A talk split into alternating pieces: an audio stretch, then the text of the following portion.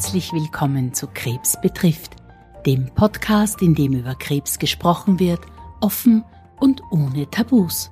Warum? Weil das Thema Krebs jeden von uns betroffen macht und die meisten auch betrifft, sei es direkt oder indirekt. Wir wollen mit diesem Podcast über Krebs aufklären, wir möchten euch Wissen vermitteln und euch Mut machen.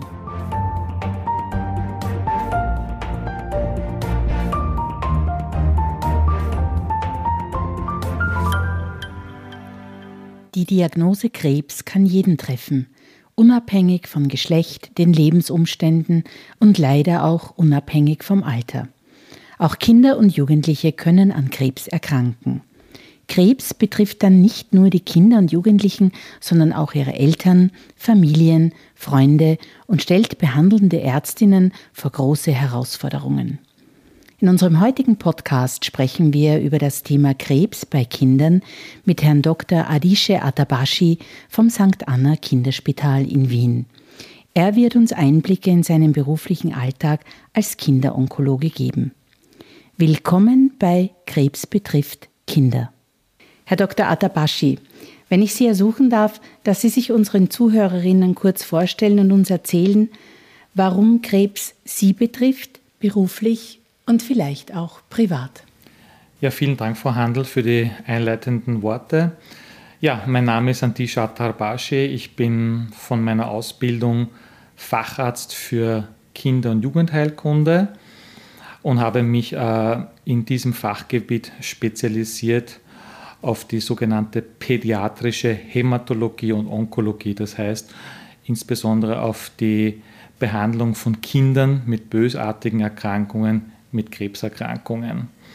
Und ich arbeite, wie schon von Ihnen erwähnt, am St. Anna Kinderspital und leite dort eine der zwei basisonkologischen Stationen.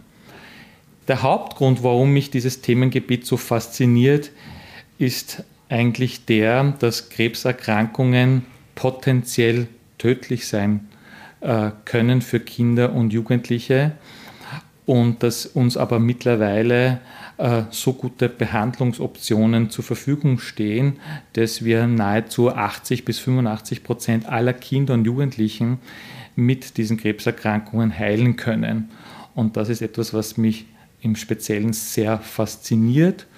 Und ein zweiter Grund, äh, der mich in der Behandlung dieser Kinder und Jugendlichen fasziniert, ist, dass wir das in einem Team äh, tun, was ich vorher erwähnt habe und äh, dass ich hier mit vielen anderen Berufsgruppen zusammenarbeite und hier einen Beitrag in diesem Team leiste, dass diese Kinder geheilt werden.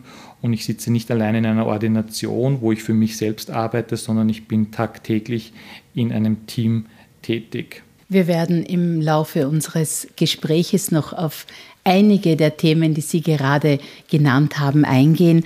Ähm, als allererstes ähm, habe ich aber eine Frage und zwar, Krebs wird ja eher als eine Krankheit des höheren Alters gesehen. Wie, wie häufig kommt es denn überhaupt vor, dass Kinder an Krebs erkranken? Ja, prinzipiell muss man sagen, dass Krebserkrankungen bei Kindern und Jugendlichen seltene Erkrankungen sind.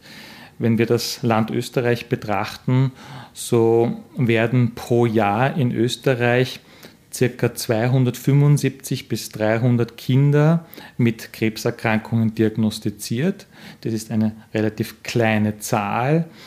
Und äh, das führt uns auch dazu, dass in Österreich nur ganz wenige Institutionen und Spitäler diese äh, Kinder behandeln dürfen, weil nur sehr wenige Institutionen die Expertise dafür besitzen, äh, die Kinder adäquat zu behandeln.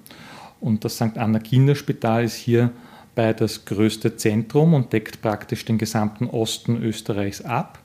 Und die anderen wenigen Zentren, die diese seltenen Erkrankungen behandeln dürfen, sind die Universitätskliniken in Salzburg, Linz, Graz und Innsbruck.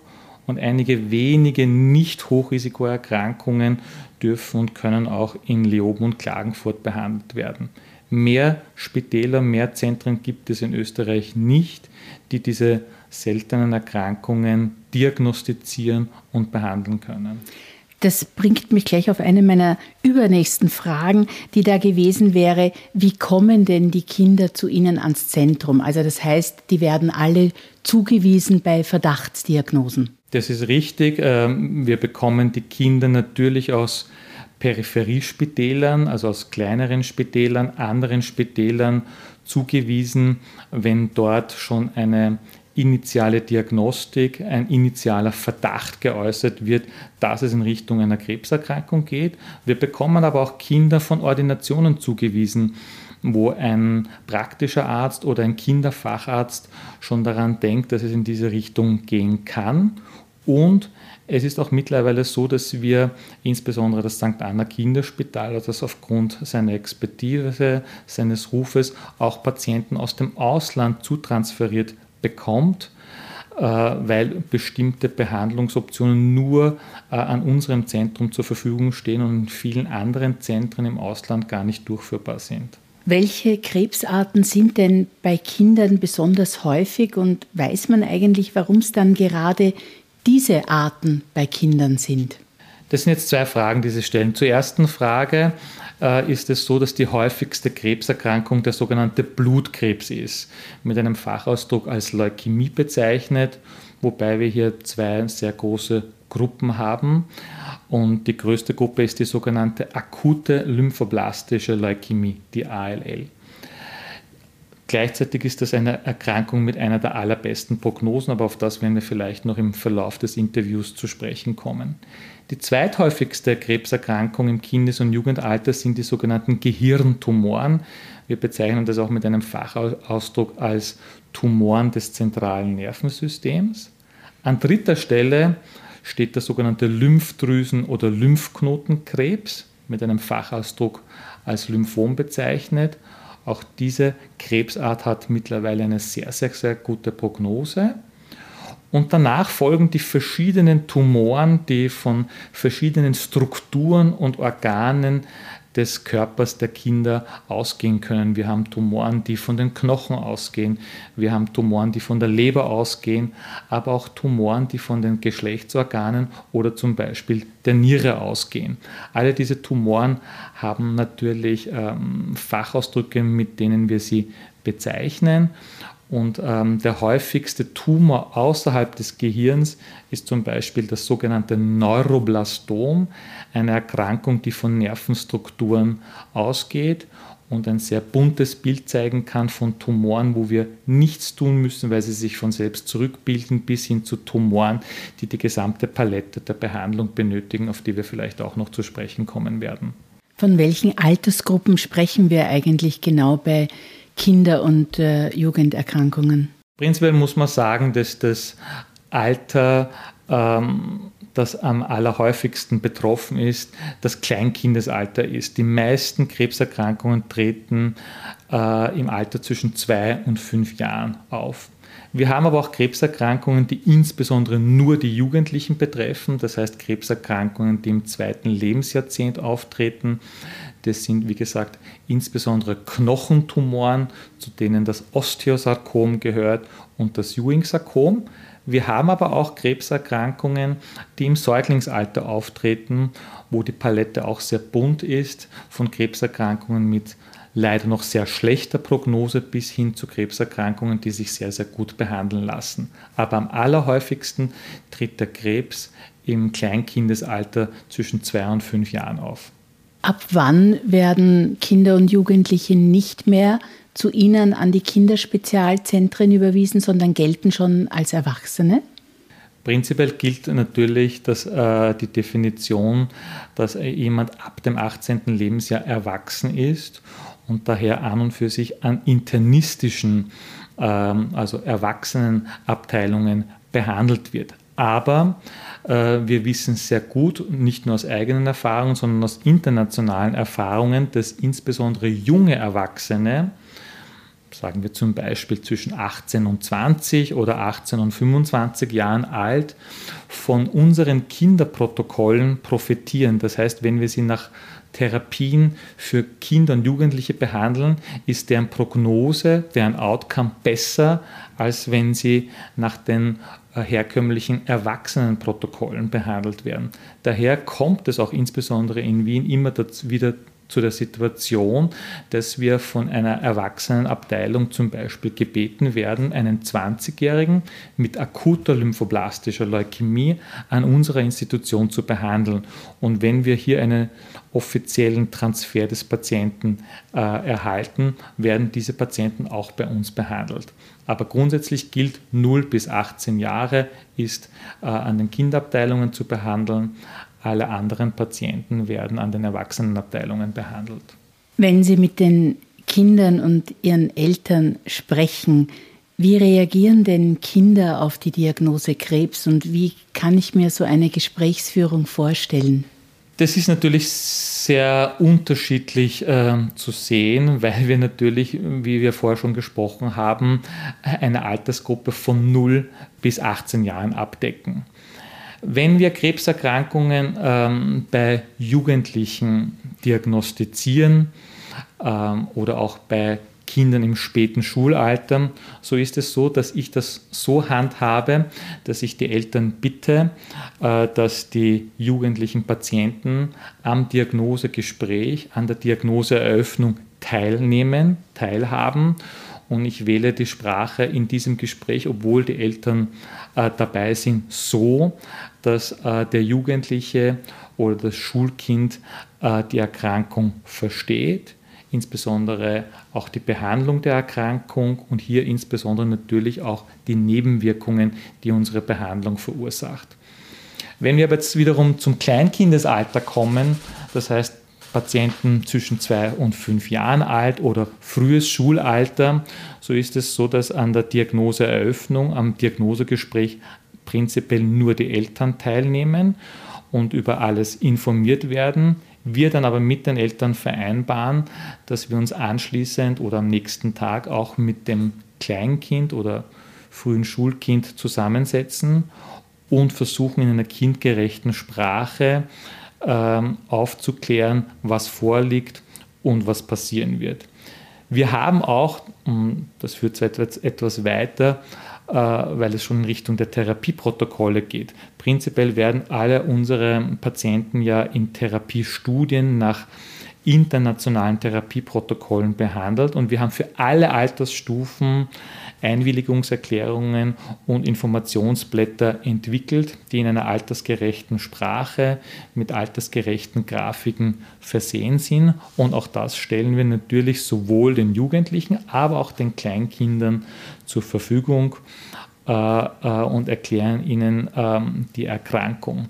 An diesen Erklärungen nehmen natürlich auch die Psychologen und Psychologinnen teil. Äh, prinzipiell ist es ja bei uns auch so, dass ich kein einziges Gespräch von der Diagnoseeröffnung bis hin zu den Gesprächen, im Verlauf bis hin zum äh, Abschlussgespräch ohne die Anwesenheit einer Psychologin führe damit sie äh, über alles informiert ist, was die Eltern von mir erfahren, damit sie sieht, wie die Eltern, aber auch die Kinder, die Jugendlichen auf meine Informationen reagieren. Und auch sie haben sehr viel Material äh, entwickelt und zur Verfügung, um die Kinder über die Erkrankung, die Behandlung der Erkrankung und die Nebenwirkungen der Behandlung aufzuklären. Das wäre eine meiner nächsten Fragen gewesen, äh, ob es denn die Möglichkeit gibt, dass Kinder Jugendliche und Eltern eine Betreuung bekommen, aber Sie haben gesagt, das Gespräch selbst findet ja schon in Anwesenheit eines Psychologen, einer Psychologin statt, die dann im späteren Verlauf natürlich auch wahrscheinlich äh, den Bedürfnissen dieser Familie entsprechend zu Rate gezogen werden kann. Wird denn das angenommen? Ja, also prinzipiell ist unsere äh, Behandlung und Betreuung umfassend. Das heißt, wir haben ganz am Anfang über das sogenannte Team, das mich sehr fasziniert, gesprochen. Das heißt, an einer Diagnoseeröffnung und an vielen Verlaufsgesprächen nehme nicht nur ich als derjenige, der das Gespräch führt, teil, sondern wie gesagt immer auch die Psychologin, immer eigentlich auch eine Person aus dem Pflegeteam, weil in der Kinderonkologie spielen die Krankenschwestern und männlichen Pfleger eine ganz, ganz wesentliche Rolle, weil sie äh, sehr viel Zeit in den Zimmern verbringen, um diese Kinder zu pflegen. An unseren Gesprächen nehmen auch andere Berufsgruppen teil, wie eben Ergotherapeuten, Physiotherapeuten, Diätologen aber auch Musiktherapeuten und Kunsttherapeuten. Das heißt, die Behandlung ist umfassend. Äh, zu Ihrer konkreten Frage, ob die psychologische Begleitung und Betreuung von den Eltern angenommen wird, so kann ich sagen, dass das in den allermeisten Fällen der Fall ist. Ich selber, selbst äh, schlage das den Eltern immer im Diagnosegespräch vor, das anzunehmen, weil ich den Eltern schon ankündige, dass äh, die nächsten Wochen und Monate sehr, sehr belastend, sehr aufwendig äh, sein werden und dass hier die psychische Belastung auf keinen Fall außer Acht zu, äh, außer Acht zu lassen ist. Und ich würde schon eigentlich sagen, dass an die 75 Prozent der Eltern diese psychologische Mitbegleitung äh, sehr gut annehmen. Es gibt aber auch Eltern, die das ablehnen. Das denke ich ist zu respektieren. Und es gibt natürlich auch Familien, die das mal mehr und mal weniger nutzen. Und auch das, denke ich, ist zu respektieren.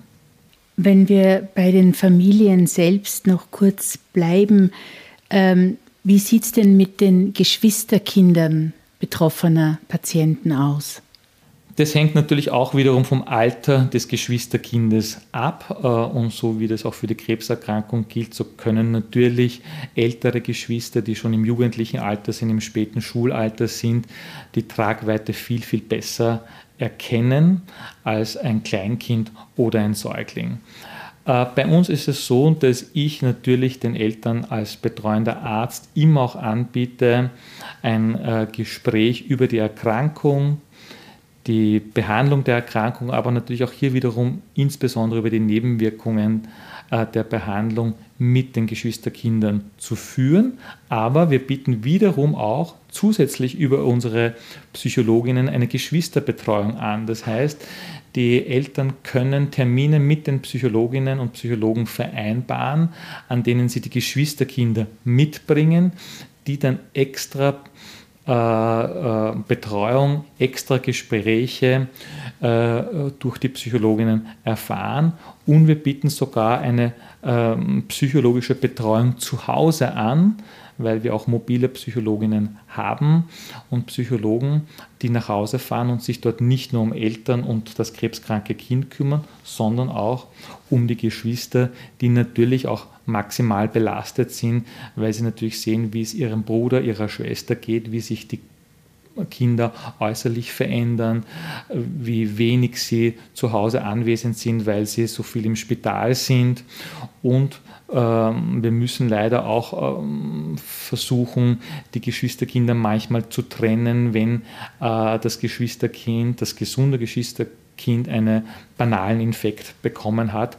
Und das ist natürlich äh, belastend und auch traumatisierend. Ähm, wir versuchen hier, wie jetzt geschildert, eine umfassende Betreuung anzubieten, auch für die Geschwisterkinder. Wenn wir uns vielleicht einem weiteren umfassenden Thema zuwenden, das wäre jetzt äh, das Thema Behandlung.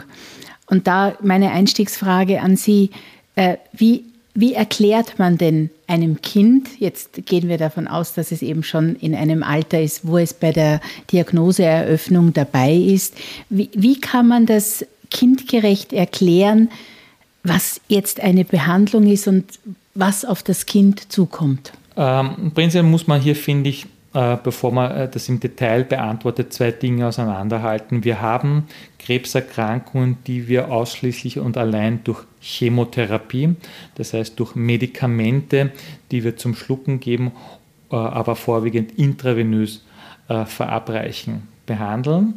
Wir haben aber auch die große Palette der Krebserkrankungen, wo hier nicht nur eine rein medikamentöse Therapie ausreichend ist, sondern auch noch zwei weitere Bausteine zum Zug kommen, nämlich die Operation und die Strahlentherapie. Gemeinsam ist beiden ähm, äh, Krankheitsentitäten, nämlich den Leukämien und den Tumoren, äh, die Tatsache, dass wir Medikamente benötigen, die wir zum Schlucken geben oder intravenös verabreichen. Und das kann man eigentlich Kindern sehr gut erklären, wenn sie wissen, wo die Krebserkrankung sitzt, sei es in einem Organ oder im Blut. So erklären wir den Kindern, dass wir Medikamente verabreichen, die überall dorthin wandern, überall dorthin gehen, wo diese Erkrankung sitzt und diese Tumorzellen oder Leukämiezellen zerstören. Wir müssen aber den Kindern zeitgleich sagen, dass diese Medikamente noch nicht schlau genug sind in den allermeisten Fällen, nur die Tumorzellen oder nur die Leukämiezellen als bösartig zu erkennen und zu zerstören, sondern sie zerstören leider auch andere Zellen, andere Strukturen und Organe in unserem Körper, zum Beispiel die Mundschleimhäute oder es kommt zu Entzündungen an der Haut oder zu Entzündungen äh, an den Organen. Was hierbei sehr wichtig ist, den äh, Kindern zu sagen, ist, dass wir diese sogenannten Nebenwirkungen oder unerwünschten Wirkungen dieser Medikamente sehr rasch und sehr gut erkennen können und dass uns für die Behandlung aller Nebenwirkungen Medikamente zur Verfügung stehen, ähm, um sie in den Griff zu kriegen. Und wir können eigentlich den Kindern garantieren, dass äh, wir mit allen Nebenwirkungen gut umgehen können. Es gibt auch Nebenwirkungen und auch darüber klären wir die Kinder auf, die medizinisch nicht bedenklich sind, aber psychisch belastend sein können, insbesondere was zum Beispiel die Jugendlichen betrifft und den Haarverlust. Wenn das jugendliche Mädchen, das gerade gewöhnt ist, auf Partys oder in die Disco zu gehen, die Haare verliert oder der junge Bursch, der äh, jeden, jede Woche eine andere Frisur hatte und jetzt plötzlich die Haare verliert, so ist es eine enorme psychische Belastung. Äh, auch hier bieten wir den Kindern verschiedene Optionen an, zum Beispiel auch, äh, dass wir einen Perückenmacher haben, der mit unserem Spital zusammenarbeitet und zu uns kommt, während die Kinder oder die Jugendlichen hier aufgenommen sind und mit dem Patienten bespricht, exakt, welche Art der Perücke sie oder er sich wünscht. Ähm, meine persönliche Meinung insgesamt zu Ihrer Frage ist die, dass wir eigentlich alles, was eine Krebserkrankung betrifft, angefangen von der Diagnose bis hin zur Behandlung, den Nebenwirkungen, äh, ohne die Notwendigkeit, Fachausdrücke zu verwenden, erklären können. Was aber auch meine Erfahrung ist, dass, sich, äh, dass es oft notwendig ist, diese Gespräche zu wiederholen, weil insbesondere zum Beispiel um den Zeitpunkt der Diagnose der Schock, die Angst so stark ausgeprägt ist, dass viele Dinge, die zwar klar ausgesprochen wurden, auch kindgerecht erklärt wurden, von den Kindern nicht mehr erinnert werden. Sie vergessen das sodass wir diese Gespräche oft auch wiederholen müssen. Wir hatten es in einem unserer letzten Podcasts auch zum Thema äh, Nebenwirkungen, unerwünschte Ereignisse. Und da haben wir ganz klar darüber gesprochen, dass es äh, nicht als Versagen zu sehen ist, wenn man über diese Ereignisse mit seinem behandelnden Arzt oder jemandem aus dem Team, mit dem man zusammenarbeitet, spricht, weil man eben darauf bauen kann, dass äh, die Erfahrung hier hilft, die Erfahrung der behandelten Ärzte oder des Teams hilft, dass man besser damit umgehen kann oder auch so, wie Sie sagen, äh, Sie finden doch sehr oft gängige Mittel oder haben auch Tipps, damit man mit äh, unerwünschten Wirkungen äh, besser zurechtkommt. Wie, wie erleben Sie denn die Bereitschaft bei Kindern darüber zu sprechen? Sind die diesbezüglich offener? Haben Sie ähm, einen Vergleich auch zu Erwachsenen? Sprechen Kinder das vielleicht leichter an, weil sie weniger äh, geprägt sind und vielleicht Gedankengänge, die Erwachsene haben, nämlich zum Beispiel der Gedankengang des Versagens, noch gar nicht so kennen? Ich denke, dass man die Situation der Kinder eigentlich überhaupt nicht mit der Situation der Erwachsenen vergleichen kann, wenn wir vor allem jetzt von Kleinkindern sprechen oder jüngeren Schulkindern. Hier liegt natürlich die Verantwortung ausschließlich und allein bei den Eltern. Das heißt, wir trainieren und äh, unterrichten die Eltern in der Früherkennung von Nebenwirkungen. Und hier ist es an und für sich komplett klar äh, und funktioniert eigentlich nahezu immer bestens, dass wenn Nebenwirkungen auftreten, die Eltern die Kinder nehmen und sofort zu uns ins Spital kommen. Man muss ja bei Kindern und Jugendlichen mit Krebserkrankungen auch bedenken, dass wir viel intensivere äh, Chemotherapien und Behandlungen durchführen, als es bei Erwachsenen der Fall ist. Warum? Äh, weil wir viel schneller wachsende und sich schnell ausbreitendere Erkrankungen haben als die Erwachsenen, was wiederum ein Vorteil ist, weil diese Erkrankungen auf die Chemotherapien besser ansprechen. Ähm, wir haben drei sehr wichtige Nebenwirkungen, ähm, die die Eltern erkennen müssen und schnell kommen müssen. Das eine ist Fieber. Äh, die Kinder, wenn sie Fieber bekommen aufgrund einer Infektion, können in lebensbedrohliche Situationen schlittern und deswegen müssen die Eltern mit den Kindern sofort kommen. Die zweite wichtige Nebenwirkung, die wir leider sehr oft verursachen, sind Mundschleimhautbeschwerden, die schmerzhaft sind und dazu führen, dass die Kinder nicht mehr essen und insbesondere nicht mehr trinken können und daher die Gefahr der Austrocknung besteht. Und die dritte wichtige Nebenwirkung ist die Blutung. Wir verursachen immer wieder Abfälle der Blutplättchen. Wir verursachen auch Veränderungen der Blutgerinnung die mit einem Blutungsrisiko einhergehen. Und wenn es zu leichten Blutungen, zum Beispiel auf der Haut oder aus der Nase kommt, so müssen die Eltern mit diesen Kindern sofort kommen. Das heißt, ähm, das Thema, das Sie angesprochen haben, spricht, spielt bei den Kleinkindern und im frühen Schulalter nicht so eine Rolle. Wir haben aber natürlich diese kleine Gruppe auch von Jugendlichen und jungen Erwachsenen. Da muss man ehrlicherweise sagen, dass wir natürlich immer wieder kämpfen mit den Jugendlichen, weil sie die Nebenwirkungen manchmal verheimlichen, den Eltern nicht sagen, uns nicht sagen, sodass wir manchmal sehr spät erst erkennen, dass eine Nebenwirkung vorliegt, die aber einen lebensgefährlichen oder lebensbedrohlichen Verlauf äh, nehmen kann. Ich versuche dem Ganzen immer so zu begegnen, dass ich versuche, ein Vertrauensverhältnis zu den Jugendlichen von Anfang an aufzubauen. Ich mache ihnen immer den Vorschlag, ähm, äh, mit mir über alles zu sprechen, auch über spezielle Wünsche, die vielleicht unter einer Chemotherapie grundsätzlich nicht möglich sind, zum Beispiel auf eine Party zu gehen oder Freunde zu sich einzuladen. Hier sehe ich aber immer wieder Therapiephasen, in denen das aus meiner Sicht doch möglich ist. Und ich hm, gehe insofern auf die Jugendlichen zu, dass ich ihnen sage, äh, dass ähm, sie mit mir reden sollen, wenn äh, irgendein besonderes Ereignis ansteht. Und ich versuche ihnen das zu ermöglichen. Das sind, ist nur ein Beispiel für einen Schritt, den ich auf die Jugendlichen zu äh, gehe. Äh, aber ich muss ehrlicherweise sagen, dass es bei der Behandlung von Jugendlichen immer wieder, nicht so selten dazu kommt, dass wir äh, einiges an Nebenwirkungen nicht erfahren, zu spät erfahren und dadurch äh, Probleme bekommen.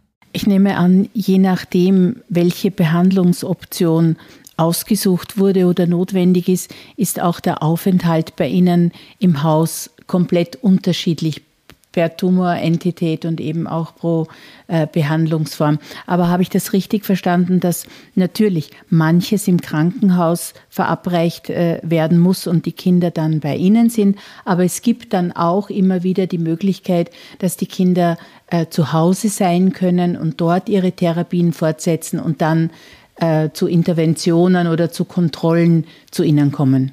Ja, Sie haben vollkommen recht. Ähm, man muss auch hier wieder leider die Leukämien und die Tumoren der Organe getrennt äh, voneinander betrachten. Ähm, wenn wir jetzt mit den Tumoren beginnen, so bekommen die Kinder sogenannte Blocktherapien.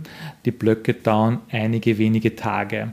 Dafür müssen sie praktisch immer stationär aufgenommen werden, aber wenn ein Block zu Ende geht, können die Kinder nach Hause gehen und die Nebenwirkungen treten erst einige Tage nach Ende des Blockes auf.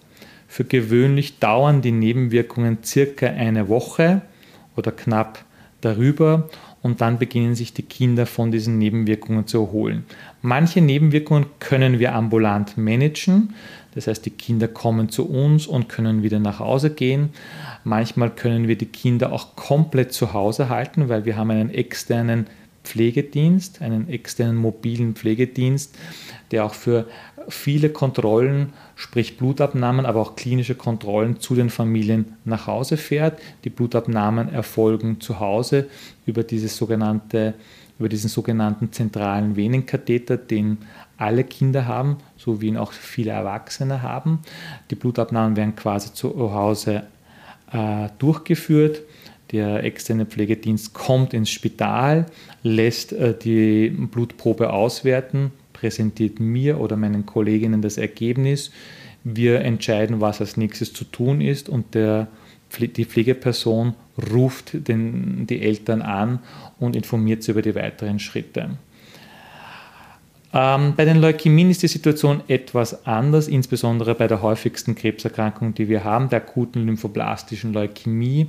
Hier sind die stationären Aufenthalte insbesondere am Anfang deutlich länger und können auch bis zu fünf, sechs, sieben Wochen dauern, weil hier die Schwächung des Abwehrsystems durch unsere Behandlung so ausgeprägt ist, dass wir die Kinder zur Sicherheit, zur Überwachung und zur ultraschnellen Erkennung von Nebenwirkungen stationär äh, behandeln.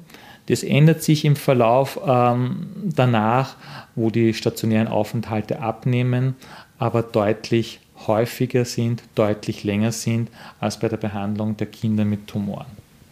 Wenn jetzt Kinder bei Ihnen stationär aufgenommen sind, gibt es eine Möglichkeit für Eltern, in der Nähe zu bleiben. Ich denke, wenn, es halt keine Wiener sind zum Beispiel, dass es ja oft sehr schwierig ist oder die Kinder noch sehr klein sind.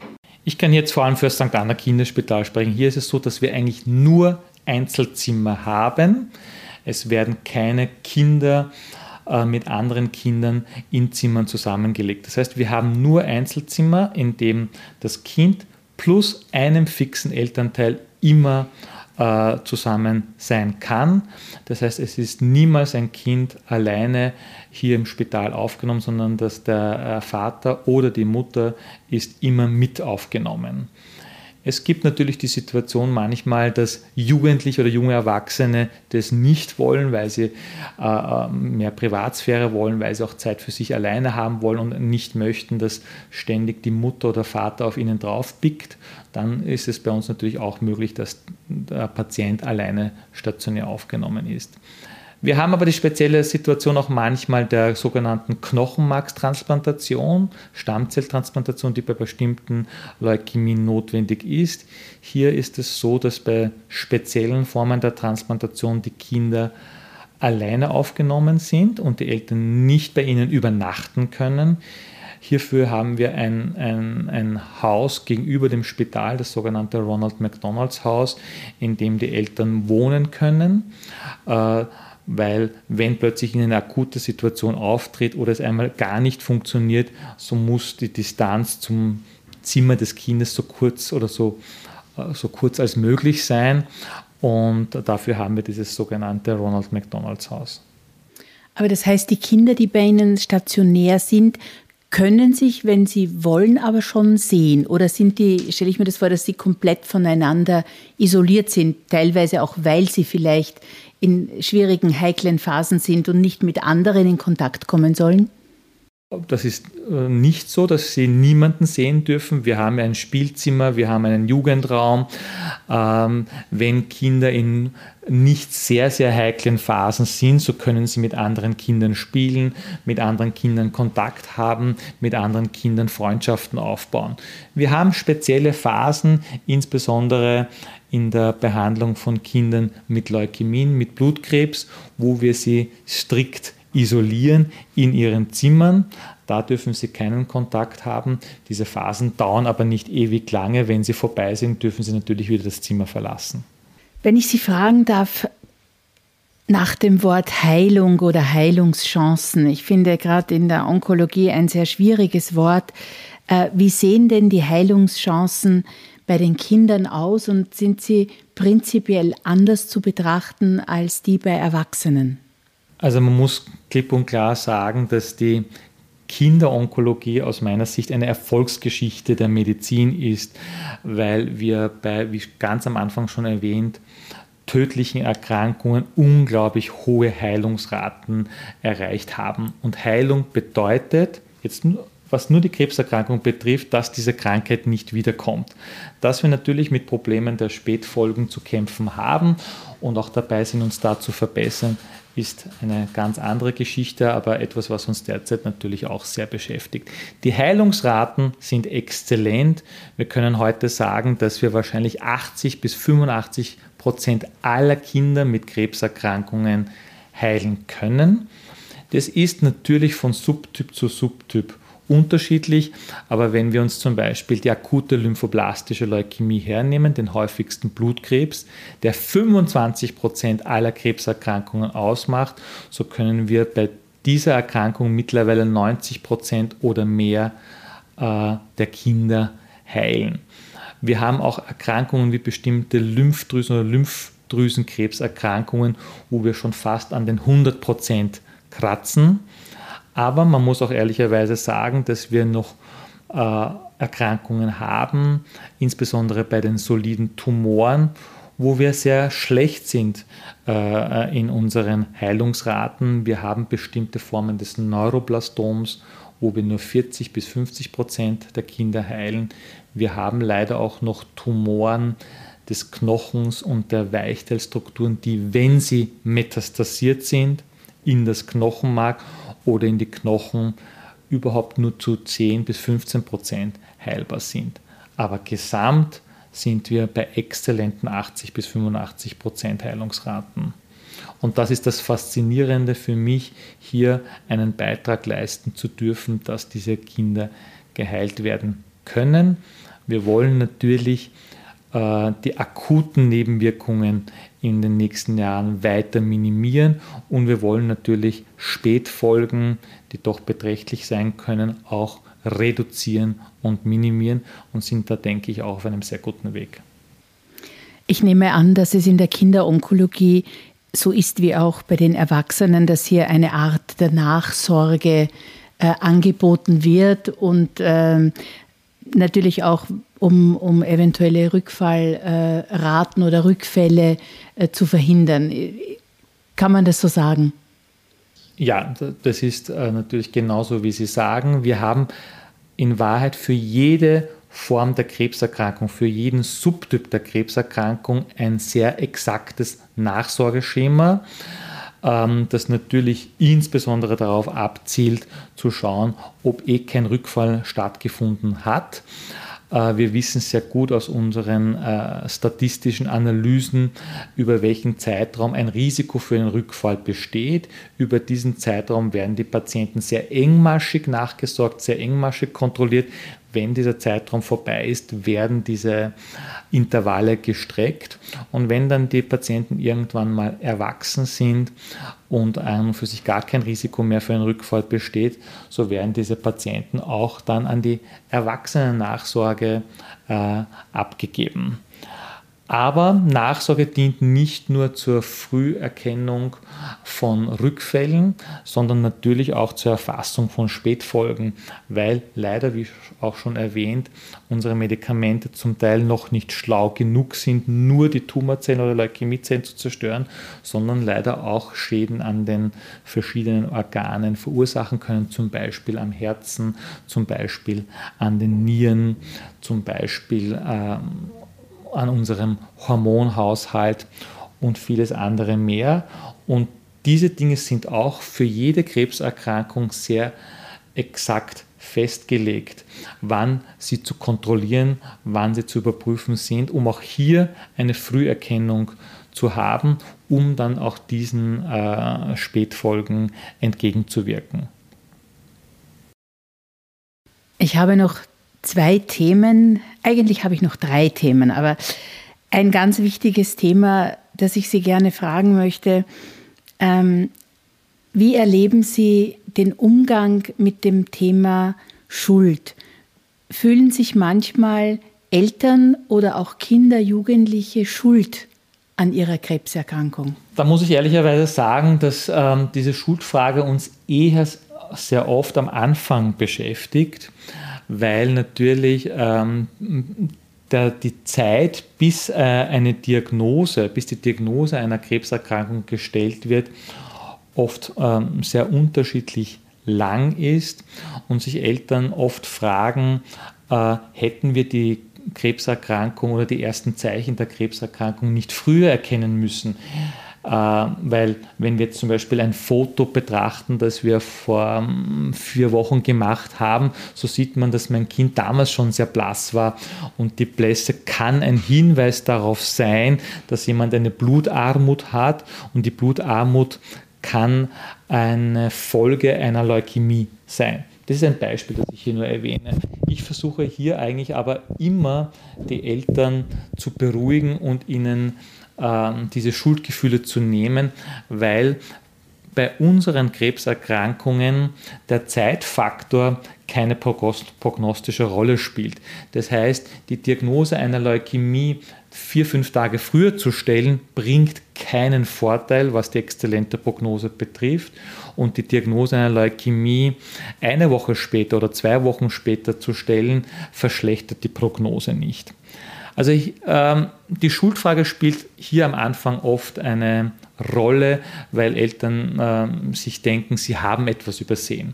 Das denke ich, können wir aber den Eltern eigentlich immer sehr gut nehmen, indem wir ihnen das, was ich gerade geschildert habe, erkläre. Im Verlauf der Behandlung, muss ich sagen, ist meine Erfahrung die, dass die Schuldfrage keine wesentliche Rolle bei den Eltern spielt. Und auch bei den Jugendlichen habe ich nicht das Gefühl, dass hier ähm, Schuldfragen bestehen. Schuldfragen können ein Thema werden, wenn die Krankheit nicht gut wird wo sich dann insbesondere Jugendliche beginnen zu fragen, ob sie irgendetwas falsch machen, etwas falsch gemacht haben, äh, das dazu geführt hat, dass diese Erkrankung wiedergekommen ist und dass sie nicht heilbar ist. Herr Dr. Atabashi, schwierige Frage, aber wenn der Tod nicht abwendbar ist, wie und wann sprechen Sie dann mit Kindern über den Tod und wie reagieren Kinder darauf? Hier ist es natürlich wiederum so, dass das auch nicht äh, ganz einfach mit einigen wenigen Sätzen zu beantworten ist, weil wir hier natürlich wiederum die gesamte Palette von 0 bis 18 Jahren abdecken müssen. Wenn es wiederum um Säuglinge geht, um Kleinkinder geht, so ist natürlich der erste Ansprechpartner für uns nicht das Kind, sondern die Eltern. Ich persönlich handhabe es so, dass ich vollkommen ehrlich bin und vollkommen transparent bin, äh, was äh, den Verlauf einer Krebserkrankung betrifft. Und wenn ich zum Schluss gekommen bin, aufgrund der Fakten und der Erfahrung, dass äh, ein Kind mit einer Krebserkrankung nicht mehr heilbar ist und unsere Behandlung, Betreuung nicht mehr auf Heilung abzielt, sondern auf Begleitung und Linderung von Leid und Qualen, dann kommuniziere ich das den Eltern äh, sehr offen und äh, sehr klar, weil ich der Meinung bin, dass die Eltern ein Recht darauf haben zu wissen, wo ihr Kind steht, um auch die Zeit, die den Eltern mit dem Kind äh, verbleibt, äh, so optimal und äh, zu nutzen zu können und vor allem nach den Vorstellungen, die die Eltern haben. Ähm, wenn es um Jugendliche geht, so suchen wir natürlich auch das Gespräch primär mit den Eltern, aber ich bitte auch die Eltern eigentlich stets, äh, mir die Erlaubnis zu geben, mit dem Jugendlichen zu sprechen, weil eines ist klar, Jugendliche, äh, Schulkinder spüren natürlich ganz genau, wo sie stehen, auch wenn sie es nicht aussprechen. Ich weiß aus Vier-Augen-Gesprächen mit Jugendlichen, die verstorben sind, dass sie sehr genau ähm, den Zeitpunkt gespürt haben, an dem es klar war, dass es nicht mehr gut wird. Was nicht bedeutet, dass sie nicht aufgeben. Das bedeutet auch nicht, dass sie nicht weiter mit uns versuchen, die Krankheit in den Griff zu kriegen. Ähm, das heißt, man muss Eltern und Eltern wollen das oft nicht wahrhaben, äh, relativ schnell klar machen, dass die Jugendlichen ganz genau wissen, wo sie stehen und dass es wesentlich ist, dass auch das betreuende Team, das Ärzteteam, das Pflegeteam, die Psychologen mit den Kindern diese Tatsache besprechen, was aber wiederum nicht bedeutet, dass wir in jedem Gespräch ständig über den Tod, Tod, Tod reden, sondern es bedeutet, dass man einmal darüber beginnt zu sprechen und hier einen Prozess startet, äh, in denen die Kinder auch oder die Jugendlichen sehr genau erfahren, was auf sie zukommt, weil das wollen sie schon auch wissen, wie wird diese finale Phase sein, was werden die Beschwerden sein, was werden die Nebenwirkungen sein, die vielleicht noch unsere Behandlungen verursachen und was können wir tun, um in, äh, ihnen äh, dieses Leid zu reduzieren und ähm, Lebensqualität zu verbessern und Leben zu verlängern, Wünsche zu ermöglichen. Und hier stehen uns ja sehr viele Optionen mittlerweile zur Verfügung. Ich weiß nicht, ob Sie die Make-A-Wish Foundation kennen, äh, eine Organisation, die sehr eng mit uns zusammenarbeitet. Und hier versuchen wir sehr rasch, sehr schnell, vor allem in einer Phase, wo es den Kindern noch nicht äh, sehr schlecht geht, ihnen diese Wünsche zu erfüllen. Das kann äh, gehen von einem Helikopterflug oder einem Flug in einem Düsenjet, ist alles vorgekommen bis hin zu einer Reise in die USA, ins Disney World oder wo auch immer hin. Gibt es für Kinder spezielle Palliativstationen? Wir haben in unserer Institution keine eigenständige Palliativstation, aber wir haben natürlich Ärzte und Ärztinnen wie auch Pflegepersonen, die in einer Palliativmedizin, in einer palliativen Betreuung speziell ausgebildet sind. Und die werden von mir natürlich rasch hinzugezogen. Aber das ursprüngliche Betreuungsteam bleibt natürlich den Kindern und den Eltern äh, erhalten, weil das ursprüngliche Betreuungsteam natürlich das Team ist, zu dem die Eltern eine Beziehung, die Kinder eine Beziehung aufgebaut haben, Vertrauen aufgebaut haben. Aber es ist, glaube ich, ganz, ganz wesentlich, dass auch in der Kinderonkologie äh, Ärzte und Ärztinnen und Pflegepersonen und Psychologinnen in Palliativmedizin ausgebildet werden, weil es hier auch, das muss man ganz ehrlich zugeben, Aspekte gibt, die eine sehr spezielle Ausbildung benötigen, die ich als hauptbetreuender Onkologe nicht habe und auch nicht haben muss, weil ich nicht alles können kann und können muss. Und hier kommt man wieder zum Team. Dafür gibt es speziell ausgebildete Personen. Herr Dr. Atabashi, zum Thema Forschung auf dem Gebiet der Kinderonkologie und Ihre Zusammenarbeit mit der äh, St. Anna Krebsforschung. Können Sie uns ein, ein bisschen erklären, wie läuft das ab? Wie, wie funktioniert das? Wie arbeiten Sie? Prinzipiell hat mein langjähriger Chef, der Herr Professor Helmut Gardner, äh, in den 80er Jahren die sogenannte St. Anna Kinderkrebsforschung, das berühmte Forschungsinstitut, aufgebaut, weil eines war klar, äh, auch ihm schon in den 80er Jahren, dass äh, eine Verbesserung der Prognose, eine Verbesserung der Heilungsraten nur durch Forschung und Wissenschaft ähm, passieren kann. Und ihm ist es für unser kleines Österreich gelungen, dass äh, äh, das Tumormaterial, ähm, die Leukämiezellen, die wir für die Forschung benötigen, die ähm, äh, Tumoren, die wir benötigen, um sie zu beforschen, aus ganz Österreich von allen Kindern nach Wien in unser Forschungsinstitut geschickt werden. Und hier sind äh, verschiedene Gruppen entstanden, Labore entstanden, die sich mit den verschiedenen Krebserkrankungen, die wir zum Teil schon angesprochen haben, im Speziellen beschäftigen. Und wie auch schon eingangs erwähnt, Kinder und Jugendliche mit Krebserkrankungen werden nicht nach Willkür behandelt. Das heißt, wenn ein Kind morgen äh, bei mir auf der Station aufgenommen wird, so entscheide ich nicht persönlich alleine, was für dieses Kind gerade gut sein könnte, sondern Kinder und Jugendliche mit Krebserkrankungen werden ausschließlich und allein in sogenannten Therapieoptimierungsstudien, die national und international laufen, behandelt. Das heißt nach einem einheitlichen Konzept. Und in allen diesen Therapieoptimierungsstudien werden Forschungsfragen gestellt, für die wir Tumormaterial und Leukämiematerial benötigen und die werden unserem Forschungsinstitut zur Verfügung gestellt. und nach Ablauf äh, einer Studie werden diese Analysen äh, ausgewertet ähm, und publiziert und vielleicht, weil sie so wesentlich sind, für die Etablierung der nachfolgenden Studie verwendet. Das heißt, wir haben hier ein sehr großes Forschungsinstitut, das über eine Brücke mit dem St. Anna Kinderspital ist etabliert. Und viele von uns haben auch als Studenten oder junge Assistenzärzte in diesem Forschungsinstitut zunächst gearbeitet und sind über die Forschung zur Kinderonkologie, zur klinischen Kinderonkologie gekommen und arbeiten heute als Ärzte hier. Aber es gibt auch den umgekehrten Weg. Äh, Ärzte und Ärztinnen, die eine klinische Ausbildung äh, durchlaufen haben, aber sich dann noch mehr für die Laborforschung begeistert haben und über die Brücke hinübergegangen sind und auch heute noch Forschung und Wissenschaft betreiben. Ganz wesentlich ist es aber, dass es eine Kooperation zwischen den zwei Institutionen gibt, weil die eine Institution kann ohne die andere nicht erfolgreich sein und umgekehrt. Und wenn unsere Zuhörerinnen jetzt gerne die St. Anna Kinderkrebsforschung ein bisschen unterstützen würden, wohin könnten sie sich da wenden?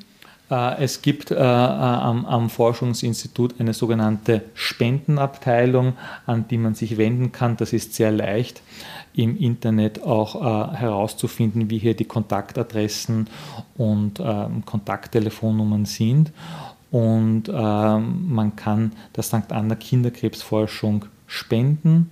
Man muss ehrlicherweise sagen, dass das in Österreich exzellent funktioniert, dass wir unterstützt und gefördert werden finanziell, weil nichts ist leider ohne natürlich die finanziellen Ressourcen möglich. Aber die Zuhörer und Zuhörerinnen können sehr leicht über das Internet äh, die Kontaktadressen der Kinder, St. Anna Kinderkrebsforschung finden und hier spenden. Und jede Summe hilft, kleine genauso wie große Summen. Das ist natürlich ganz klar. Genau, dann hoffe ich, dass unsere Information und unser Aufruf doch einiges an Spendenunterstützung für die St. Anna Kinderkrebsforschung lukriert. Herr Dr. Atabashi, ich sage vielen, vielen herzlichen Dank für das doch sehr emotional anspruchsvolle äh, Gespräch und die vielen Informationen. Ich glaube, wir könnten uns noch lange weiter unterhalten, aber wir müssen auch ein bisschen an unsere Zeit denken. Und äh, ich möchte versuchen, vielleicht äh, die drei äh, wichtigsten Punkte, die ich aus diesem Gespräch mitgenommen habe, noch einmal gemeinsam mit Ihnen äh, kurz zusammenzufassen. Das wäre jetzt einmal gewesen äh, das Thema, wie ein Kind mit der Diagnose Krebs umgeht. Und Sie haben uns erklärt, dass es natürlich immer darauf ankommt, in welchem Alter das Kind ist, ob Ihre primären Ansprechpartner primär die Eltern sind, Eltern mit Kind oder dann vielleicht, wenn die Jugendlichen schon äh, äh, wesentlich älter sind, äh, auch primär ein Gespräch mit den Jugendlichen stattfindet, äh, dass man aber alle mit einbeziehen muss. Ja, ich glaube, Sie haben, Sie haben das sehr gut zusammengefasst, äh, äh, was, die, was den Umgang, den wir mit Familien, deren Kindern Krebserkrankungen haben, wie der genau aussieht. Zweiter Punkt wäre gewesen, die Behandlungsmethoden und auch die Heilungschancen. Und da muss ich sagen, war für mich wirklich, ähm, das war, wie Sie es gesagt haben, war ein sehr schöner Moment, wie Sie gesagt haben, die Kinderonkologie ist eine Erfolgsgeschichte, weil auf der einen Seite wir es natürlich mit sehr ähm, teilungsaktiven Tumoren zu tun haben, weil die Patienten eben noch sehr jung sind. Auf der anderen Seite aber auch hier eben gerade Therapien sehr fruchtbar sein können und es gibt quasi äh, Paradeentitäten, die sie schon bis zu über 90 Prozent tatsächlich heilen können. Äh, ich finde, das ist wirklich eine, eine ganz, ganz große Botschaft. Und von den Behandlungsmethoden habe ich mitgenommen, dass es natürlich unterschiedlich ist, was eben der Tumor, welche Art der Behandlung die Tumorentität verlangt. Und das kann entweder im Krankenhaus sein oder aber auch zu Hause. Ich glaube, da kann man noch schön hinzufügen, dass wir auch jetzt im Jahr 2021 schon so weit sind, dass wir beginnen, unsere relativ intensiven und harten Behandlungsmethoden in Frage zu stellen, insofern als dass wir versuchen, Chemotherapie äh, durch andere Medikamente, die die klassischen Nebenwirkungen nicht haben, zu ersetzen. Und auch da sind wir schon sehr, sehr erfolgreich und können schon sehr gute Resultate präsentieren. Und vielleicht noch ein, ein Nebensatz zu dem Punkt. Nebenwirkungen, Unverträglichkeiten bitte unbedingt mit dem Arzt, mit dem Team, mit den betreuenden Personen zu Hause besprechen, weil man kann dagegen etwas unternehmen und so auch massiv zum Therapieerfolg beitragen, weil eben die Medikamente weiter genommen werden können. Und als letzten Punkt habe ich noch, ähm, wie gehen Kinder, Jugendliche, Eltern äh, mit der Diagnose Krebs um und äh, gibt es da Ansprechpartner oder Betreuung? Und ich finde, Sie haben uns ganz toll äh, von Beginn an erklärt, dass das ist ein Team. Es ist nicht ein Einzelarzt, eine Einzelperson. Das ist ein eingespieltes Team, das sich um Familien, um die Kinder, um die Geschwisterkinder kümmert, äh, zur Verfügung steht, auch nach Hause kommen kann und das äh, sehr viele ähm, Eltern, Kinder dieses Angebot annehmen und sich auch psychologisch helfen lassen. Ja, da kann man auch noch hinzufügen, dass wir Elternorganisationen haben auf nationaler Ebene, aber auch auf europäischer Ebene, wo sich Eltern, deren Kinder an Krebs erkrankt waren und äh, geheilt worden sind, natürlich sind auch hier Eltern beteiligt, deren Kinder leider verstorben sind, zu Organisationen zusammengeschlossen haben, um Eltern, ähm, die akut gerade von einer Krebserkrankung ihres Kindes betroffen sind, zu unterstützen und zu helfen. Und was wir auch haben, ist, sind die sogenannten Survivors, ehemalige Patienten, die als Kinder oder Jugendliche äh, an Krebs erkrankt waren, geheilt worden sind und jetzt äh, sich zu einer Organisation, zu Strukturen zusammengeschlossen haben, die den akut Erkrankten helfen, indem sie sie regelmäßig besuchen. Bei uns ist es zum Beispiel im St. Anna Kinderspital möglich, dass sogenannte Survivors, Langzeitüberlebende, einmal pro Woche vorbeikommen und Kinder, die jetzt akut erkrankt sind, unter Behandlung stehen, die auch offen dafür sind, äh, treffen und ihnen von ihrer Zeit, von ihren Erlebnissen erzählen und in aller Regel ihnen natürlich Mut zusprechen, dass das alles wieder gut werden kann und dass sie geheilt werden können. Es ist quasi wie eine Art äh, physisch präsente Selbsthilfegruppe. Ja, korrekt. Fein. Dann sage ich nochmal vielen herzlichen Dank für das tolle Gespräch. Vielen Dank für die Einladung und dass ich über die Kinderonkologie sprechen durfte. Vielen Dank fürs Zuhören. Wir hoffen, die heutige Folge war für euch interessant und regt an, mehr über das Thema Krebs zu sprechen. Vergesst bitte nicht, dass ihr uns per E-Mail kontaktieren könnt. Die Adresse lautet krebsbetrifft.merkgroup.com. Wir würden uns freuen, wenn ihr unseren Podcast abonniert und sind gespannt auf eure Bewertungen auf iTunes und Co. Bis zum nächsten Mal. Euer Krebs betrifft Team.